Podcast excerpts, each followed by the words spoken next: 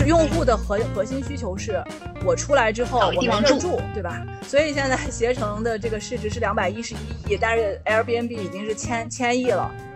哦，所以我想说的是，其实你在做问题定，你怎么发现好问题？就是你发现这个东西本不本质，你能不能比别人读的更本质？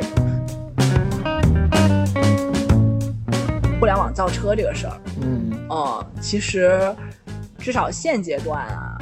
不是特别看好吧？造车这个需求肯定是在的，就但是由互联网公司来做这个事儿，我觉得难度还是挺大的。这就是政治，你一定要知道你的屁股坐在哪儿。哎，所以所以有这种数据和屁股相相违背的情况吗？那也是屁股优先。哎呦我的天，太真实了，太真实了。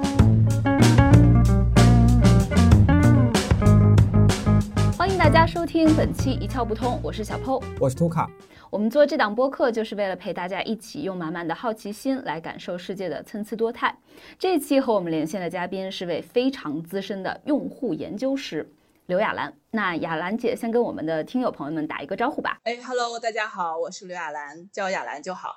嗯，那我多介绍雅兰姐几句啊。雅兰姐之前在这个百度、腾讯、网易这些互联网的大厂，以及艾森哲咨询公司都工作过，做的呢都是用户研究。那算起来已经积攒了十多年的丰富经验了。跟我们节目推荐雅兰姐的这位听友，给雅兰老师下了一个推荐语，说的是她可以读心，就可见这已经是大神级的这个用户研究师了。那这个介绍了这么多哈，这期节目要讨论的话题也呼之欲出了，就是用户研究。那我们都知道，现在但凡要做一款成功的产品，不管是线上的也好，线下的也好，是实体的也好，内容的也好，都得要基于这个扎实的用户研究，把握用户的需求和心理。但就是人心哪有那么容易读懂呢？就像我们这播客，我们也想知道现在的内容是不是大家想听的，甚至有没有大家更想听的，且同类播客也没有在做的。但这个需求到底在哪里？我又怎么去获知呢？所以这个。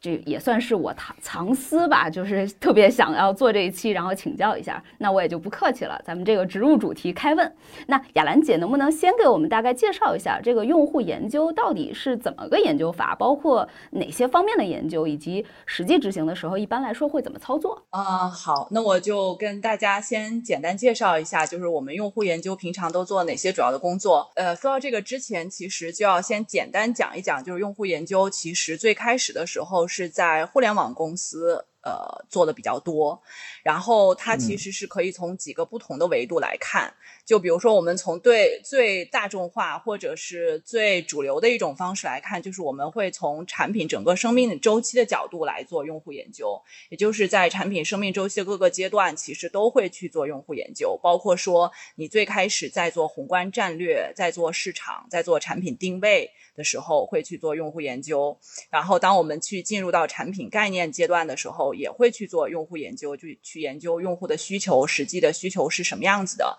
然后当我们的产品概念确定了之后，我们进入到产品具体的设计阶段，就是包括说我的这个用户的。使用流程应该是怎么样子的？比如说，我们可能经常看到产品之间页面的一些跳转呐。我从这边应该，我用户到了 A 页面，怎么进入到 B 页面呐？包括说，可能现在大家熟悉的像抖音啊、小红书啊或者头条这样的产品，其实我们称之为信息流或者瀑布流的产品。然后它的这种设计模式也是经过几次不断迭代到现在的。那这就是可能和设计相关的，包括我们的视觉风格，我们应该采用什么样的风格？大家也知道说，可能电商最开始的时候。时候会用会用橙色，然后为什么会用橙色？这样整个色系的一个安排也会算在研究的部分。然后当整个产品差不多 ready 的时候，我们就可以进入到一个类似于我们叫 test 版本也好，或者是测试版本也好，它可能就会有一个灰度或者小小。小流量的上线，然后去测试，然后这个时候我们也会去跟进实际的用户反馈是怎么样子的，线上数据的表现怎么样，然后再到整个产品最后它成长成熟，然后整个一个阶段的一个跟进之后，可能产品它生命周期差不多之后，比如说可能现在互联网产品生命周期越来越短了，可能两三年就是一个周期，那接下来可能又进入到下一轮的这样的一个从最开始到之后的这样的一个一个过程，这其实就是比较纯粹的一个产品中的。互联网用户研究的一个过程吧，所以我们常说的一句话就是叫与产品生命周期的无缝结合。那在就是那在不同时期的话，这个产品研究的方式是一样的吗？还是说有不同的方法？呃，其实用到的方法是各种各样的，然后它会区分阶段吗？呃，其实这么说，就是往大里说，其实我们可能分成定性和定量的。就是在最开始的时候，当特别是一些新的产品的时候，其实你是没有特别多数据可用的。啊，这个时候其实我们用到的定性的研究、定性的方法就会比较多。可能你用访谈也好，用焦点小组也好，或者做心理学的实验也好，然后可能你会去做这种竞品分析也好。如果你有竞品的话，这些其实都是偏定性的一些研究，偏采样类，就是个案类的一些研究。因为我们可能没有那么多的依据，或者你做二手桌面研究。但是慢慢的，当你的用户进来之后，你的量积累了这上来之后，可能你就有。有有资本，或者说你就有数据去做一些量化的研究，是这样子的。嗯，可能到后面就是你是用呃问卷也好，或者是你是用这种大数据分析也好，其实都是呃，其实总体一句话来说，就基于你能呃触达到的用户的数量以及特征，决定了你会用什么样啊，包括你的目的，决定了你会用什么样的方法，对。那咱们就从最开始的这一步说，就是因为我们播客其实 也是仍然处于一个开始的一个阶段嘛。就是咱们不是说到定性嘛？这个定性如果具体要操作的话，它是去找什么样子的一批人，然后把这批人聚拢开来以后，要怎么去实操呢？嗯，你就是说找目标用户群是吧？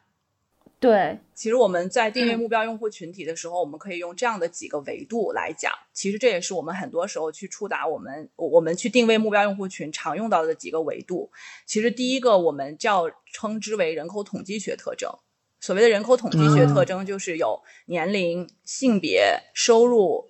这城市，包括他的婚姻状况，包括他的教受教育程度，包括他现在职业。这个其实是我们整个一个大盘的情况。然后这个可能我们经常会用一些定量的方法去得到，然后我们去看整个，比如说我们有一些报告也好，或者一些数据也好，我们看这个整个人人的统计特征，比如说可能喜马拉雅和小宇宙的用户，这个这个，我觉得可能年龄段或者是性别比是不是就就会有不一样的地方，对吧？我觉得这是第一个，就是从整个大盘的角度上来看。然后第二个，我们从整个产品自身的一个特征去定位。第一个就是说，呃，这个播客类产品它本身是内容类的产品。啊，对，然后我们还要，我们就要针对到用户这边来看，我们要去看用户他针对于在线内容消费的一个行为特征和偏好。意思是什么呢？就是他平常喜欢消费的内容都有哪些，对吧？比如说，有的人就喜欢去看小说，有的人可能就是呃喜欢去听音乐，就 anyway 就都不一样。然后他平常会用的呃在线内容类的产品都有哪些？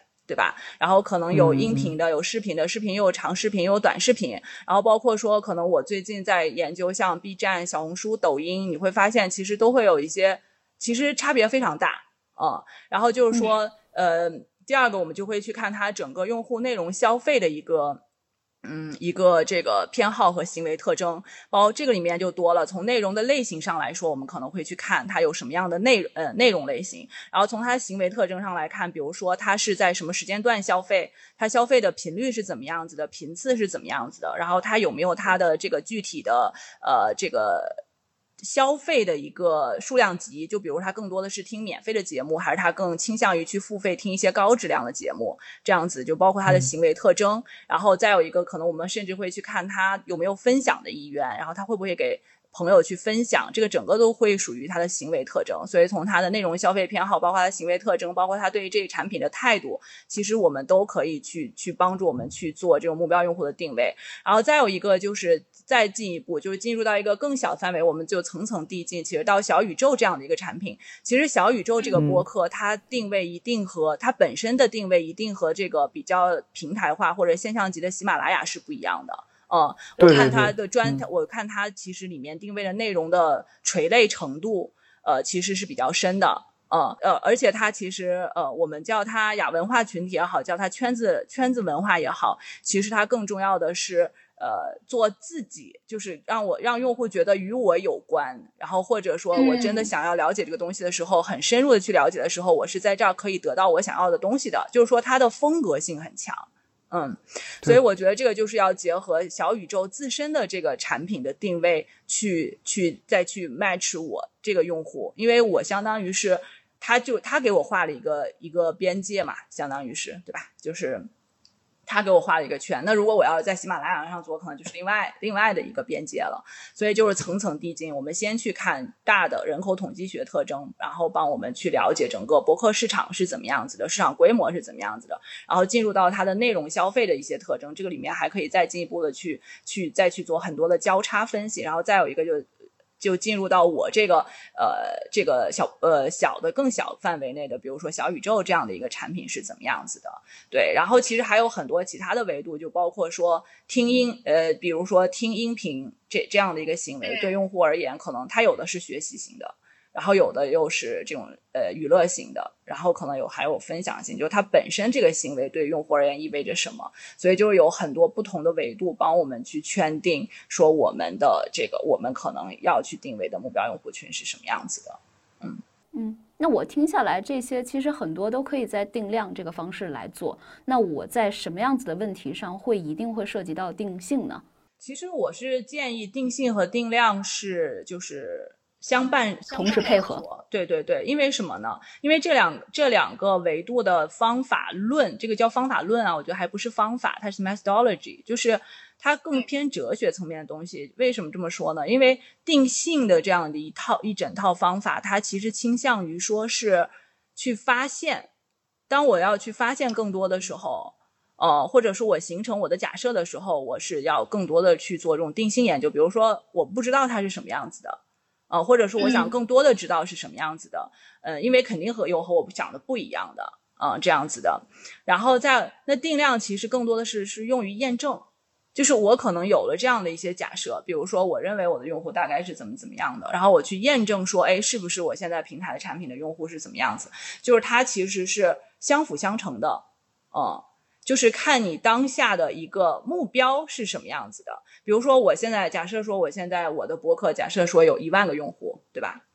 嗯嗯嗯嗯。嗯，太高看我们了，还没到。对，就是我想知道我现在这个一万个用户，假设说它是一个什么样的特征，可能我就用广撒网的方式，我来一圈问卷调研，最快的了解到，比如说男女比例、男女比，对吧？然后内容消费偏好，或者你从后台数据也可以得到，对吧？就可以看到说大概是什么样的特征。但是我想知道说，呃，比如说，呃，我们最我之前听到的那一期说，比如说冯翔老师那一期。啊，就是那一期，其实用户非常非常受用户的欢迎，对吧？那我从数据上知道说这一期其实非常出圈也好，或者是很受用户欢迎也好，这个时候你其实我是建议用一些定性的方法，因为你是可以去深挖的，嗯，你可以知道说，对，你可以知道说为什么用户会喜欢，特别喜欢这一期，是因为我的用户群的特征呢，还是因为我内容本身呢，还是因为我当时访谈的氛围的营造呢？嗯，还是说什么其他的原因呢？对，嗯，那我这个就建议说用定性深挖的方法去做了。嗯，那我这种问题怎么问啊？是用您刚才说的那种方式问吗？就是我说，哎，我我看您这个有评论，然后我看您好像挺喜欢的，您是因为为什么来喜欢我们这个吗？是这么直接粗暴的去问这个用户吗？这里面有什么这个方式方法是值得就是去去学习一下的吗？其实是这样的，就是说，如果做定性研究的话，就是你刚才问到的是具体的问法嘛？嗯，其实我觉得可能有几个原则，就是第一个是，呃，这是底线啊，比如说不能有侵略性，或者是不能让别人有侵略感的这种东西，这是底线啊。再有一个就是，当我们去问，呃，只要不太涉及到用户隐私，而且在他有时间、有精力、愿意参与的情况下，我觉得这个是是在基本的。然后再有一个就是说，其实我们一开始找的呃找到来接触访愿意接受访谈用户，其实是他的活跃度比较高的，因为这样的用户其实实际的贡献度也会比较高。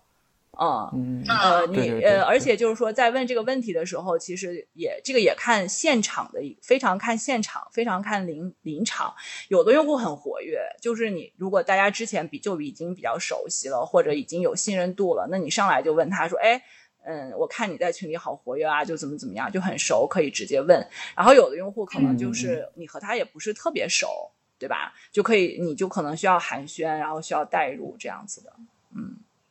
就还有一个是。这个问问题的时候，可能他回答的都是比较主观的。那怎么样？就是我们得到数据的话，就会统计的话，可能难免会有偏差。不知道雅阳老师在做这个，就是跟用户访谈的时候，怎么样规避这块的因素呢？哦，我明白，其实是这样的，就是说在访谈的过程中啊，或者说在定性研究过程中，其实我们是有有呃，第一个就是其实是有几个交叉验证的。就比如说刚才，呃，对，就刚才图卡也讲了嘛，说可能用户说，哎，我很喜欢或者怎么怎么样，然后你可以请用户去讲一讲，说他其他也喜欢的或者给过高分高评价的内容是什么类型的，对吧？就是你可以帮我们去交叉验证，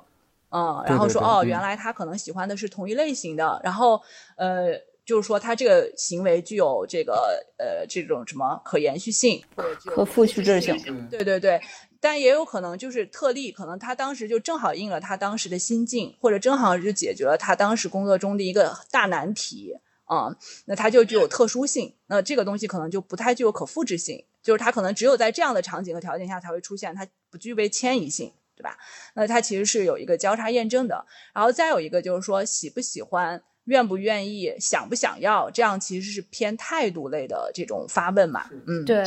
我们一般一开始在发问的这个流程过程中，我们不太倾向于一开始问态度题，因为一开始问态度题，你就会直接把用户带入一个主观评价的这样的一个环节里面，然后他也会先入为主的就更多更愿意去讲说，哎，这个东西我怎么看，那个东西我怎么看，他就非常主观了，对吧？那一开始其实更倾向于让用户去做事实描述。对，然后就是让他去描述他，比如说他日常收听播客的这种偏好是怎么样子。这种偏好也不是说你喜不喜欢，而是通过更多的通过事实和行为数据去判断。就是你订阅了多少栏目，嗯，然后花了多少钱，嗯，和朋友推荐了哪些，有没有写过评论，嗯，就都是这种事实类的行为去反。就说白了，就是他真的愿意花时间、花钱、花精力在投入上，那就证明他是喜欢的。对吧？如果他没有投入，他那他说，哎，我很喜欢，其实我们就没有办法判断他是真的是喜欢，还是就当下可能某种刺激，然后说，哎，我我说我喜欢，嗯。这个非常有道理，哎，但是如果我们说态度的这种问题的话，就像比如说这个 NPS 这种的调查，不其实问的就是他一个态度的推荐度吗？这个方法你们现在在用啊？我们没有在用。你要告诉我们不用用，我们就更不用用了。对，其实其实是这样的啊，NPS 也好，满意度也好，就是很多这种指标监测，我叫它监测类的研究啊。它是有它具体的适用场景和范围的。第一个，它比较适用于成熟产品，就是说你这个产品用户量到一定规模了，对吧？然后你这个每次迭代更新，你也是呃按部就班或者比较有自己的节奏去一一步一步去做啊，这是一个。然后再有一个呢，就是说它这种监测类的这个东西，其实它是看长期，就比如说呃。满意度可能我们一个季度做一次，或者 NPS 可能你就长期放在那儿。呃，因为我之前也做过呃 NPS 的研究，你会发现不同领域、不同产品的 NPS 得分其实是差别非常大。然后再有一个，其实我们主要是看它的周期波动，如果它在这个。而且还有一个就是说，它这个它这个指标其实是要和其他的这个后台的客观。为什么我说它还是要等用户产品成熟了之后，就是它要有后台数据和它相佐证。什么意思呢？就比如说满意度也好，NPS 也好，我调查之后，我发现用户的满意度还挺高的，嗯，但是我实际上我从后台数据来看。其实可能是怎么样，它可能是会有差别，也有可能是反着的。就比如说我之前在公司做过的一款产品，就是，嗯，后台用户数据量是涨是涨的，他的行为也是活跃的，但是我们真的用去调查用户这个口碑和满意度的时候，他的口碑并不高。嗯，这也就说明说，可能用户不得不用你这个东西，但是你这个东西不好用。是真的，就是要改的。嗯嗯，所以当时我们那个产品的负责人也说，说这个和他的预就是预期是一致的，就他也觉得这东西用户量是涨了，但是就是不好用，是也是事实。对，你就说明可能用户没得选，或者说是有其他的，可能有其他的激励手段啊，让用户在短时间内愿意用你这么难用的一个东西啊。明白。对对对，大甩卖大。对，所以就是说，这种监测类的或者态度类的指标，它一定不能孤立存在，就是一定要用事实去佐证。就是你是去问用户他的日常行为也好，你从后台获取也好，你从第三方的数据获取，它一定要去佐证的。嗯，因为态度一定是主观的。嗯嗯。明白您的意思，但咱们刚才好像说了这么多，其实也是基于一个呃前面的假设，就是我们已经拥有一万个用户了，是吧？我也希望它是真的哈。对，但但我刚才就想在您在说的时候，我就想到一个问题嘛，就我们在说这一万个用户的定性也好，定量也好，他们互相的打配合也好，其实都基于一个逻辑是，其实互联网产品的一个逻辑。我接下来还可以做小步快跑，我还可以做不断的迭代，对吧？但是做我们比如说文化内容产品，它可能毕竟和互联网产品这种。那样意义的产品是不太一样的。那我们可能必须要回答，就是你最开始就要定一个所谓的基调也好，调性也好。那这种问题要怎么解决呢？就是相当于说，我这最开始最开始的这一步，我到底要怎么做？它它而而且它还没有涉及到后面，我真的是定量啊、定性啊这些有的没的，我全都能塞进去了。这样子的方法出现，就您是怎么看这点的？呃，其实我觉得这个问题问的非常好啊，因为我觉得这个问题背后其实有一个预设，其实就是我们怎么做一个长期趋势的判断，就是嗯，因为其实这个时候是在做预测了，而不是在做决策了。嗯，对，嗯，就是说，因为决策是当下发生的嘛，就是你包括小步快跑迭代也好，你是基于 A，然后说，哎。我接下来 B 要干什么？B 又基于 C，呃，C 又基于 B，对吧？就这样是一个决策的过程。但是刚才这个小朋友说的其实是预测，预测趋势。对，嗯，然后我个人的就是。呃，因为怎么说，我也我这我觉得有点妄言了。如果我妄言的这个部分，也请大家原谅啊。我我个人感觉，第一个就是说，趋势预测其实非常难。我觉得我是这样，我是这样觉得的。而且内容类的这个内容类的领域尤其明显。呃，我为什么这么说呢？我举个例子，就比如说游戏，游戏也算是内容，对吧？其实游戏这个游戏按这种方式成功了，下一个游戏未必成功，就是它本身就不可复制，呃，不可迁移。对，然后说到这种趋势，其实我个人接触过的啊，很多时候它，嗯，趋势在预测的过程中，很多时候是一种，怎么说呢？是一种长期积积累中的感觉，就是我觉得直觉就是一种，我觉呃，就是我不是说夸海口或者怎么样，就有时候，嗯，你时间做，比如说你用户研究做的久了，或者是你和用户接触时间久了。你会本能的有一种反应，说这个东西是不是 OK？嗯，哇，这这这听起来已经到玄学的领域了。但是就是说我我就我觉得就是这是我自己的一个感受。然后刚才小铺说说，如果说有没有什么方法，呃，我觉得嗯，现在大家比较喜欢用的方法，就很多会去做战略研究，做战略，嗯，就是很多公司也会去做战略。我觉得这个是，呃，是大家采用的一种方法，但我觉得这个里面很重要的是要保持一个，很重要的是要保持一个心开放的心态，嗯嗯，怎么怎么怎么说？就比如说，就像我之前可能也讲过，就比如说腾讯的老板们，其实按理说都不算年轻人，对，但他们游戏却可以做的比较好。啊，为什么呢？就是说，我们开放的心态，对我们长期会去做很多关于年轻人的研究。嗯，就老板不是年轻人，但没有关系，我们会去做年轻人的研究，就是我们去了解年轻人是什么样然后给老板讲。所以我觉得这个趋势判断本身是一个玄学，靠感觉。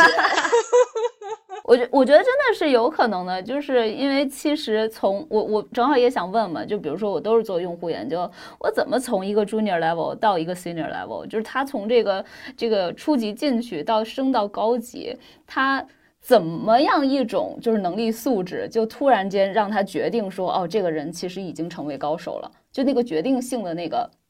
那个素质模型或者那个决定性的那个能力到底是啥？是不是就是这个玄学领域？嗯。呃，我说说我的理解吧，就是说，因为如果转化成这个问题的话，其实我是，呃，这个就说的有点长了哈，就是，嗯，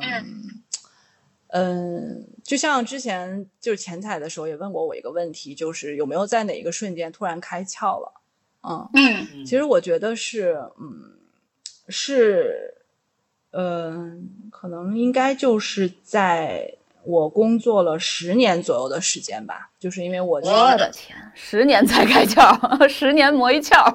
就是说，其实因为今年已经是第十四年了嘛，一五一六年的时候，我就开始非常认真的思考一个问题，就是用户价用户研究究竟在研究什么？就是用户研究的价值究竟是什么？是什么？然后我，然后。然后我就发现，至少在大公司啊，我就是说在大公司，其实从整个产品的这个周期来看，就不管你是做内容也好，你做产品也好，你做服务也好，其实用户研究很多时候是作为一个问题发现者或者是问题定义者。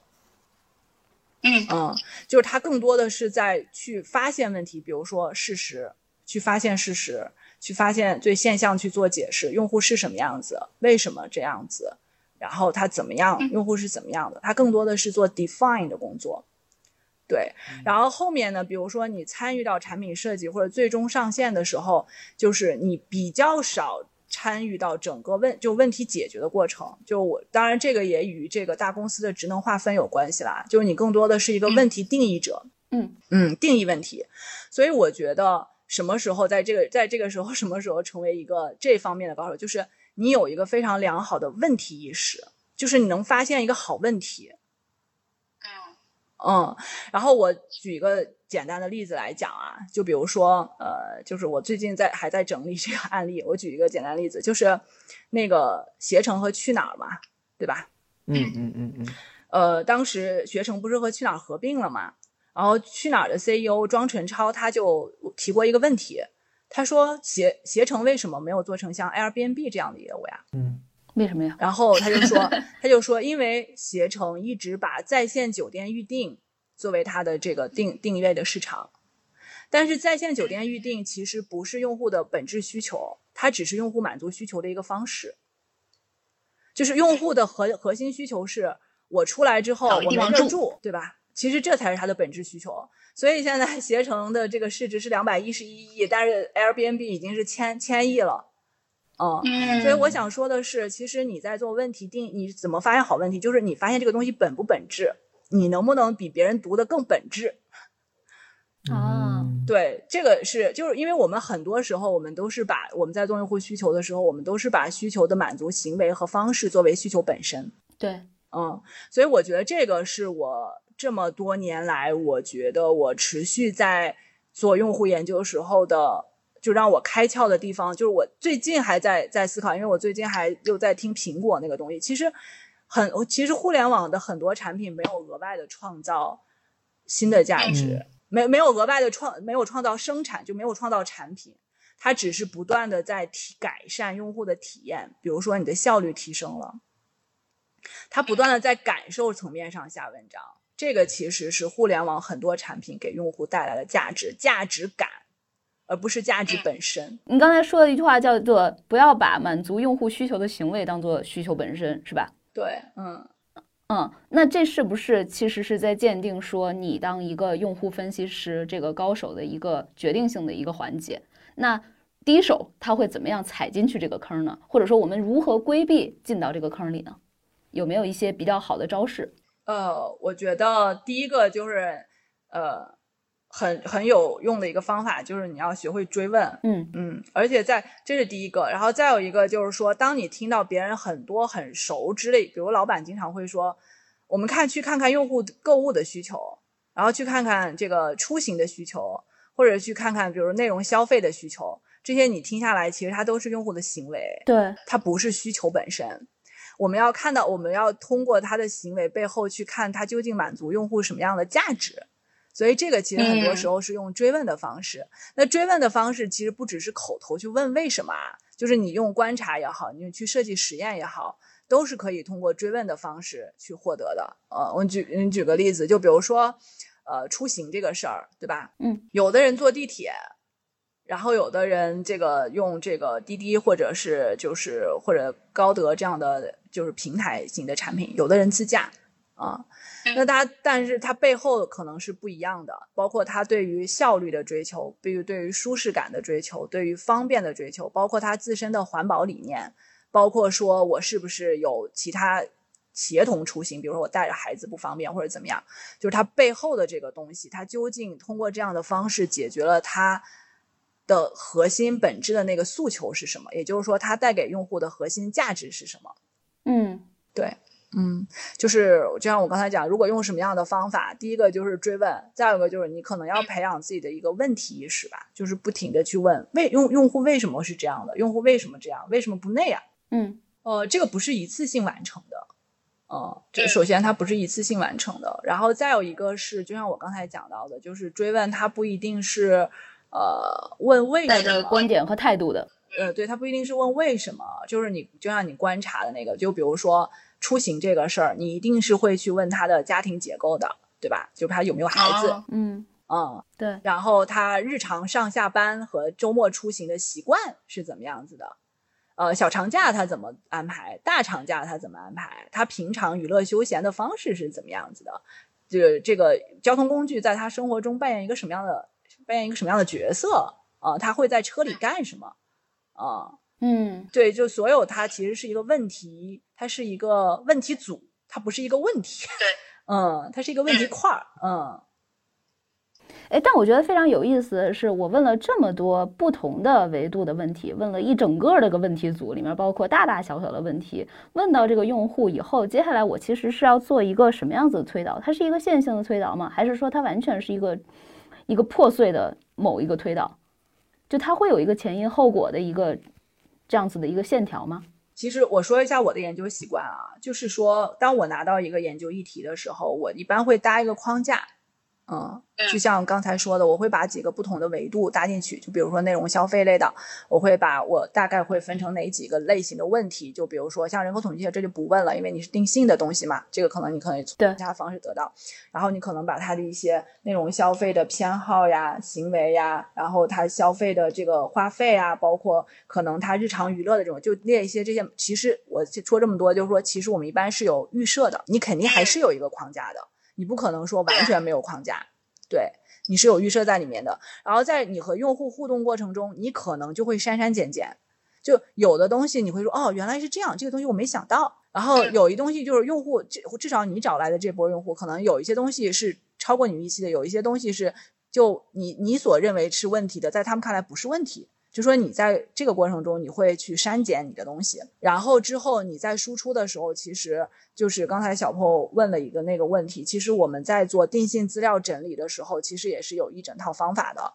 就是你本身你是有你的研究预设和框架的嘛，对吧？然后，其实你在做内容分析的时候，我们其实一般情况下，就比如说，比如我之前在做那个笔记类的一个研究，就是有道或者是这个 Evernote 这样的笔记这种对对对，Ever 这样的产品，然后会去问用户去描述一下他日常使用这个笔记类产品的一个场景。假设我让他去描述这个，然后当时用户说说，呃，我给你讲个事儿吧。他说就是我去图书馆。然后我去图书馆，那个书不能借出来，然后有一些图表呢，我要去呃手画就很麻烦，所以我就用拍照笔记，我就会用嗯拍照笔记把它拍下来，嗯，然后这就是它的一个使用场景，对不对？对，嗯，然后这个使用场景，然后你就会把它进行这种抽象化，抽象进行一个抽象化，什么意思呢？就是你会把里面的关键词抽出来，比如说图书馆，在图书馆资料不能外借，那其实说他这个资料所有权是不属于他的。然后本身资料又是很多图表，就是资料的复杂性比较高。然后他拍、嗯用拍照去解决，就是他对效率有很高的要求，对效率有很高的要求，对于图片清晰度可能没有那么高的要求。嗯，然后他说嗯我用拍说说，所以说白了，他其实一个核心核心需求是纸质材料的电子化。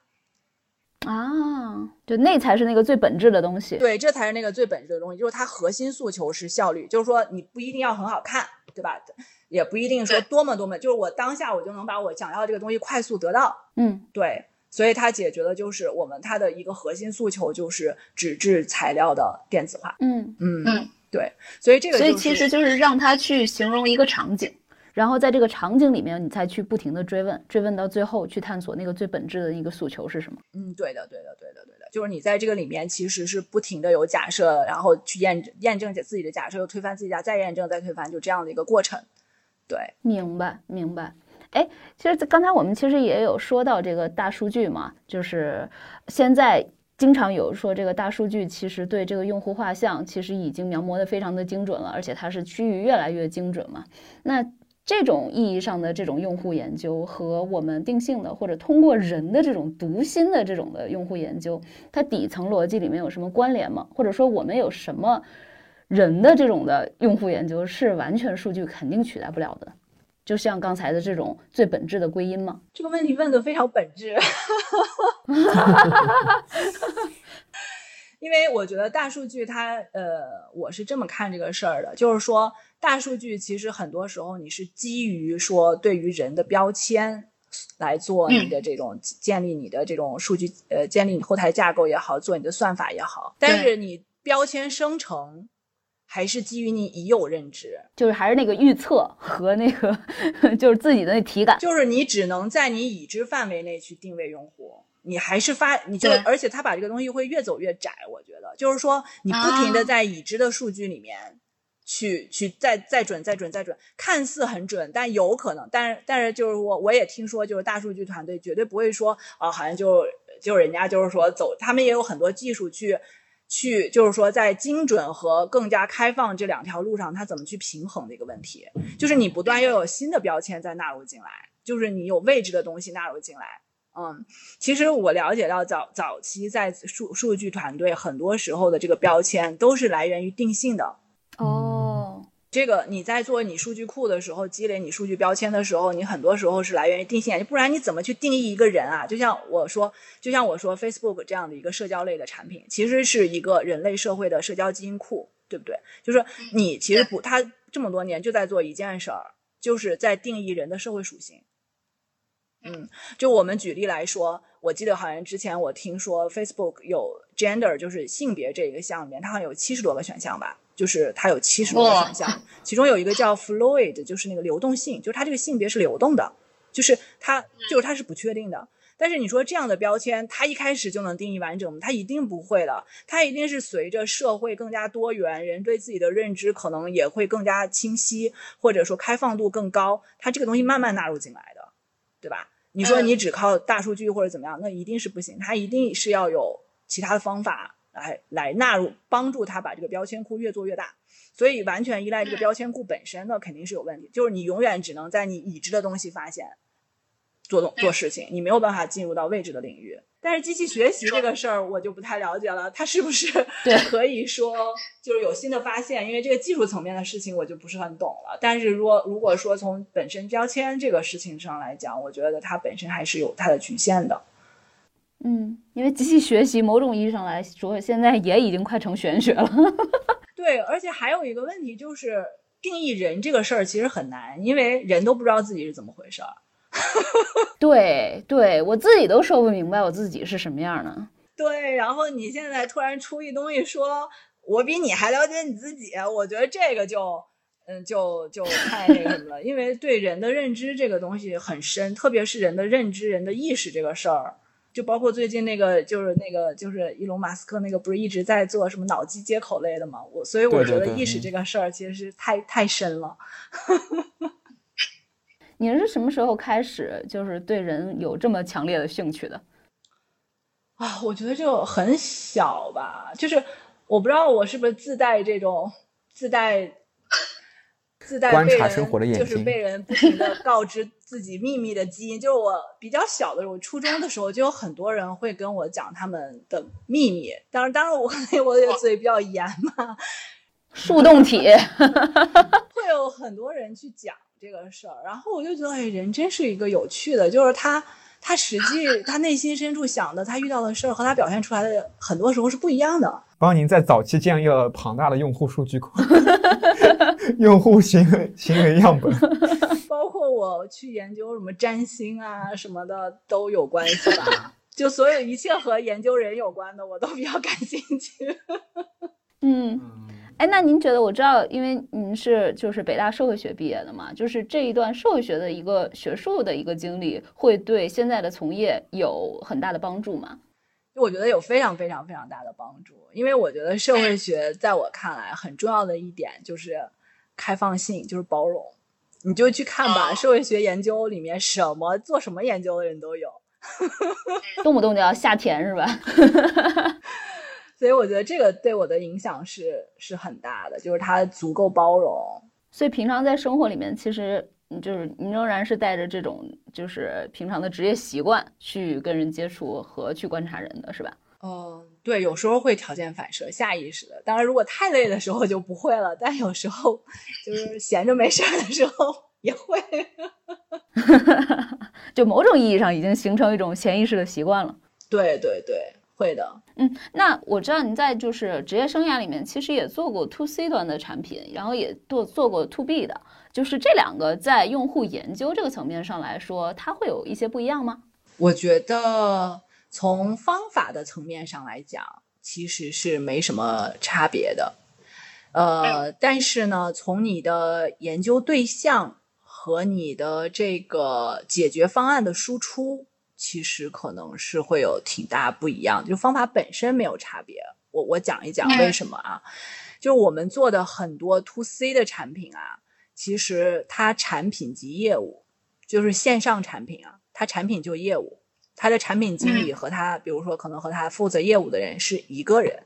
啊。啊，是这个意思。那 to B 呢？就比如说我们接触到了很多 to B 的客户，包括他是做线下生意的，对吧？他的线上产品和他的线下业务是两套。嗯，我举个例子，比如说快销，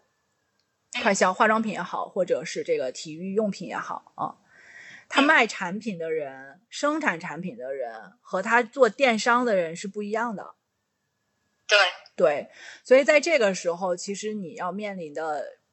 多了一层，就是先是客户，才是用户。嗯 对，所以在做就相当于你要读两个人的心。对，你要读两个人的心。对对对，而且业务模式也有很大的差别。就是做 to C 可能因为你就是用户嘛，你大概能知道说这个产品本身是怎么回事儿。但是做 to B 很多时候你要先去了解业务，比如说很多销售类的业务，或者是它涉及到它供应链的业务，嗯，你是要先去了解它的业务模式的。然后在了解业务模式的过程中，你还要去了解说它这个业务是怎么一步一步变迁到今天的。那我感觉，如果是那种很长产业链的，然后你又在产业链上游的的 to B 的，就很难做，就是因为你要一直研究到下游去，然后这中间的每个环节你都要搞清楚。对，其实难度非常大。我举一个例子，我们之前做过一个线上线下这个渠道整合的项目，妈呀，它那个线下渠道太多了，就是物流嘛，嗯，对对对，线我们叫 touch point，它那个线下的用户触点太多了。所以其实嗯你整合线上你怎么去做？所以这个时候你也会觉得线下生意比线上复杂太多倍了，就是真实世界永远比虚拟世界要复杂。但真实世界那些用户相对来说还能抓得着吗？感知得到。也能感知得到。就我就一个人进来，我大概如果有一个职业习惯的话，我还是能看出来 他几斤几两的嘛。就是他又跟那个虚拟的线上的那种的，就是不知道电脑背后是对对，又有一些不一样，就可能各有利弊吧，我感觉。当然，我也是站着说话不腰疼。相对而言，就我接触到的线下的业务，确实复杂度要确实高不少。嗯，因为它处、它处于它处于一个破旧立新嘛，就是你线上的很多业务，互联网很多业务，它是从零开始，它不存在破旧的问题。线下的很多业务，其实你是要先打破原有的业务模式，这个时候成本非常的高。嗯，啊对，有道理。您指的这个线上线下都是不论 to B to C 都是这样吗？就 to C 的很多业务，我们基于更多，就我个人之前的经验，更多是线上的嘛，主要是线上。嗯，但是我后面接触到的 to B 基本上都是线下业务，他想做我们叫他叫数字化转型，他想做线上转型到线上。嗯，对，因为他可能渠道拉出来的就有一堆，对是，然后它会影响的整个那个公司的组织架构又有一堆。嗯，包括它有很多上游的供应链，下游还有各种渠道，就 整个很对大，。就牵一发动全身。对对对，而且这个设，而为什么破旧难呢？这也是我们之前在做项咨询项目难度很大的地方，就是你有很多你要去去就是博弈，就是其实是我举一个例子啊，就比如说你和很，比如说汽车的这个厂商，他就要和他的 dealer，他就要和他的经销商去博弈，对吧？你因为你是改渠道了嘛，这个是这你这个 channel 这个问题其实非常核心啊，就是谁有谁有用户，谁是王道嘛。你把人家的这个渠道现在要变，你怎么和人博弈？对，然后还涉及到说你这个渠道改变，你业务模式变了，你企业内的组织架构就要变，你的绩效考核模式可能就要裁员，然后你的一系列的东西都要变，所以难度要远远高于线上的业务。那怎么怎么办呢？就是就就靠着我们凭这个读心的硬技术吗？一轮一轮来。其实是这样的，我觉得是这样的，就是说我们也不指望说你用用户研究去解决所有的问题嘛。然后，嗯，其实你是你在进这个项目的时候，就是我们当时在做 to B 项目的时候，其实有几类项目，就是第一个是，比如说我当时分成几类，第一个就是说他特别想去做，但他没能力，我觉得这个是相对简单的，就是大家都有改变的意愿，这个我觉得是相对好做的，就是你提一个方案，他愿意就事论事，嗯，然后这是不能做，然后有个不想做，不想做就是说很多时候客户请第三方来啊，就是用来。怎么说呢？就是有有一有一杆枪，对它需要借助一个外部力量去推动内部的变革。嗯，这种项目其实是非常难的，就是因为你就是别人的枪嘛。所以为什么找咨询公司好好办呢？就是说这个东西做完，不管做好没做好，这波人散了，是吧？不会，大家不会直接冲突。对他不是企业内部有一个咨询小组。对对对对对，所以就引入一个第三方的力量。然后来做这个事儿，所以你比如说两两边，然后你你站哪边，你自己是清楚的嘛，对吧？谁掏钱，你站谁边嘛。对对，但是你在推动这个的过程中，你又不能说太太过分，就是你也要。所以我们在这里面，我们今我们特别喜欢用的一个方法是什么呢？我们特别喜欢做 focus group 焦点小组。就是我们是一个第三方，没错，但是我们会把不同的利益角色邀请过来，大家一起开会。所以您把他们都邀请到一个桌上，然后大家聊个啥呢？就是大家都彼此说说想法，是吗？就是哦，就是说，比如说我们调研调研出了结论是什么，对吧？然后呢，呃，我们基于这样的调研结论，我们给一个解决方案的方向是什么，对吧？然后大家就相当于是我们提，我们给了一个靶子，嗯，然后看看每一个人的脸部表情，看一下大家针对这样的一个方案的一个情况。但其实你想，我们在提供这个方案的时候，一定也是跟我们自己的 sponsor 对过的嘛，对吧？我们不会乱说的，对对对，肯定是他想推的嘛，对不对？对，对你你说了一个大家都不支持你的，那不就等死吗？这就是政治，你一定要知道你的屁股坐在哪儿。哎，所以所以有这种数据和屁股相相违背的情况吗？那也是屁股优先。好的好的。哎呦我的天，太真实了，太真实了。雅兰姐，您刚才不是也是咱们也说到这个叫做什么？又是刚才那句很绕的话，叫做呃，满足用户需求的行为作为需求本身是不对的。然后咱们也举了这个携程当时和这个 Airbnb，它其实没有抓住这样子的一个商业的机会，对它没有抓住这个本质问题。那咱们今天的这个市场上还有什么样子的需求？可能相对来说，其实并没有抓住那个本质的需求。这有点得罪人哈，您愿意说就说，不愿意说 可以不指名点姓的说。怎么说呢？其实我我我理解这个问题啊，就是说他满，就是说，嗯，这个这个产品没做成，或者是没做好啊，从我们从结果来判断，呃，它并不一定是没有满足用户的核心需求，而是说它满足的不够好。我觉得可能这么说会好一点。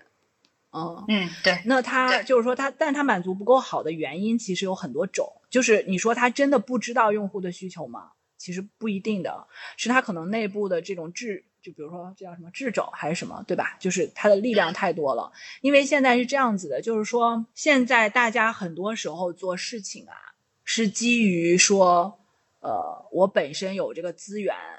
我可以做点啥事儿，因为这样会比较保险。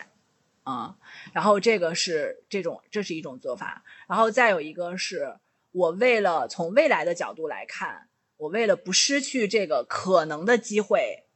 所以我必须要在这个领域去做一些事情。就我我我特别想说的是，就是比如说我说的，呃，怎么说呢？就是互联网造车这个事儿，嗯嗯，其实至少现阶段啊，我是还挺持这个，就是就不是特别看好吧。就互联网来做造车，就是这个车造车这个需求肯定是在的，就是大家出行这个需求肯定是在的，但是由互联网公司来做这个事儿，我觉得难度还是挺大的。嗯，对，我不知道这对这个能不能来。其实，呃，包括说，其实这个互联网涉及涉足到的很多传统行业的领域，是不是都能做鲶鱼？呃，或者说是不是都能够进入？呃，我觉得也是持持这个持怀疑态度的啊。我个人是这样子的，因为玩法是不一样的，所以现在很多互联网公司去尝试，就是和线大大家也知道，就是这种线下结合的方式嘛，就是一定会引入这种行业的人来做这个事儿。对，所以我觉得更多的是满足。哎呀，所以我现在看到很多，其实我们公司之前接触到的很多业务，其实做的很痛苦，就是嗯，没有资源，然后或者说是积累不够，然后但是你又不得不去做，然后就做的非常的痛苦。其实我觉得，就汽车领域，互联网去做汽车这个事儿，我就觉得难难度挺大的，至少在现阶段难度挺大的。嗯。我觉得是因为互联网它整个这套逻辑，包括咱们说大数据也好，标签也好，它很大程度上是觉得自己有了更多的筹码，或者说对需求有了更深层次、颗粒度更高的理解。但有的时候那个需求可能确实就是一个伪的命题，因为就这个东西也是人列出来的嘛，或者说它它它它如果只是一个非常机械性的显示的话，那可能并没有触达那个最底层的。原因，嗯，对，而且我觉得互联网这么多年发展下来，其实它其实是倒逼，它一直都在做倒逼嘛，就是它怎么来做，就是说我先积累用户嘛，我把就是我先掌握用户，就相当于是我从后往前推嘛，然后我去倒逼我供应链也好，我去倒逼，比如说可能呃很多其实比如说一些现象级的电商平台就这么干嘛，就是我掌握了用户，我再去倒逼供应商嘛，我倒逼供应链去挤压挤压利润，对吧？就是就是这么干，但是不是说所有的行业都是这样的？你就比如说医院，它缺用户吗？对，它不缺用户，需求很真实，想活着。对啊，你就比如说教育这事儿，它缺用户吗？它也不缺用户啊。而且，嗯，而且很多传统领域，就比如说像汽车，它其实是制造业，它是真的是从无到有的生产东西的。互联网东西它其实是不生产东西的，它就一直在做效率的提升的，它一直在干这件事情。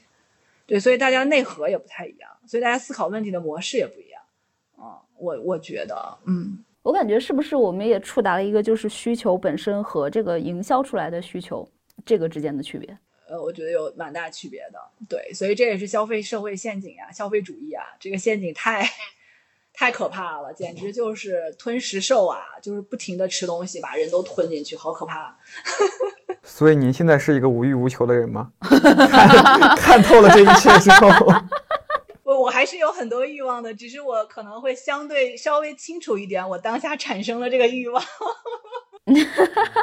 那我相信听我们这期节目的很多听友，可能也并不是比如说产品经理啊，或者用户分析师。但是咱们刚才提到的一些思维啊和方法论，你认为可不可以迁移和使用到我们生活或者其他工作的那个领域里面呢？嗯，我觉得还是具有挺大迁移性的。我觉得用户研究它其实是一种，嗯，意识，就是用户就是用户思维啊，它其实是一种意识。简单来说就是，嗯，站在对方的鞋子里思考，是这个意思吗？就是以用用户思维，就是就是刚才讲，就是我们如果说的俗一点，就是说你说换位思考也好啊，或者说共情也好啊，或者是什么也好啊，就看似好像是我们能够站在别人的角度来考虑问题，但实际上你想一想，这个里面很大的一个收获是你自己打开了，就是你自己没有被局限住，你反而可以看到更多。我觉得这是一个，对对对对，就是我觉得，嗯。你要呃，也怎么说呢？也能更能理解别人。然后还有一个就是，你怎么说，态度也会更包容吧？你看到一个东西，你不会立刻去评价这个好坏对错，你会想去研究一下它背后的机制是什么样子的。所以我觉得这个对于我们，就像我刚才讲到，对于我们更好的去建立我们自己的问题意识，就是因为发现好问题这个事儿，你在任何领域都需要有的嘛，对吧？你你明白这是一个好的问题，然后你尝试去回答这个问题。我觉得这个问题意识的建立其实是可以迁移到很多领域的，对，就怎么去发现，怎么去做分析，我觉得这是一个，嗯。啊，然后我就我我个人感觉是这样，但我又怕你们 Q 我说，哎，老说玄学的东西，也不是，我其实个人也是挺认同的，而且我觉得这种比较包容的心态，就是说你去看一个问题的时候，或者你看一个现象的时候，你可能开始是不理解的，但如果你本着一个探究的心去了解了解的话，其实你是可以拥抱 年轻，就是你是可以更开放，且就是你会把更多的信息和内容整合到你的系统里的。就是这一点，我其实还挺认同的。作为一个三十加的 主播，对的，对的，对的，我是觉得还挺有迁移性的，嗯。呃，好，那非常感谢雅兰姐，就是大家也可以听出来，我们简直是让这个艾森哲级别的咨询师给我们服务了一把。就是那 这期播客咱们就先聊到这里。呃，听友们如果还嫌不过瘾，想要再追问这个雅兰姐一些问题，可以在评论区留下你的问题，或者关注我们的微信号一窍不通 Pod，加入我们的听友群以后把你的问题抛出来。这两种方法，你的信息我们都会收到，并且可以来帮你再请教嘉宾，问到让你。满意的答案。如果你认为本期节目有点意思，欢迎分享给你的朋友，也欢迎大家订阅以及评论。谢谢大家，也谢谢亚兰姐，再见，再见，谢谢大家。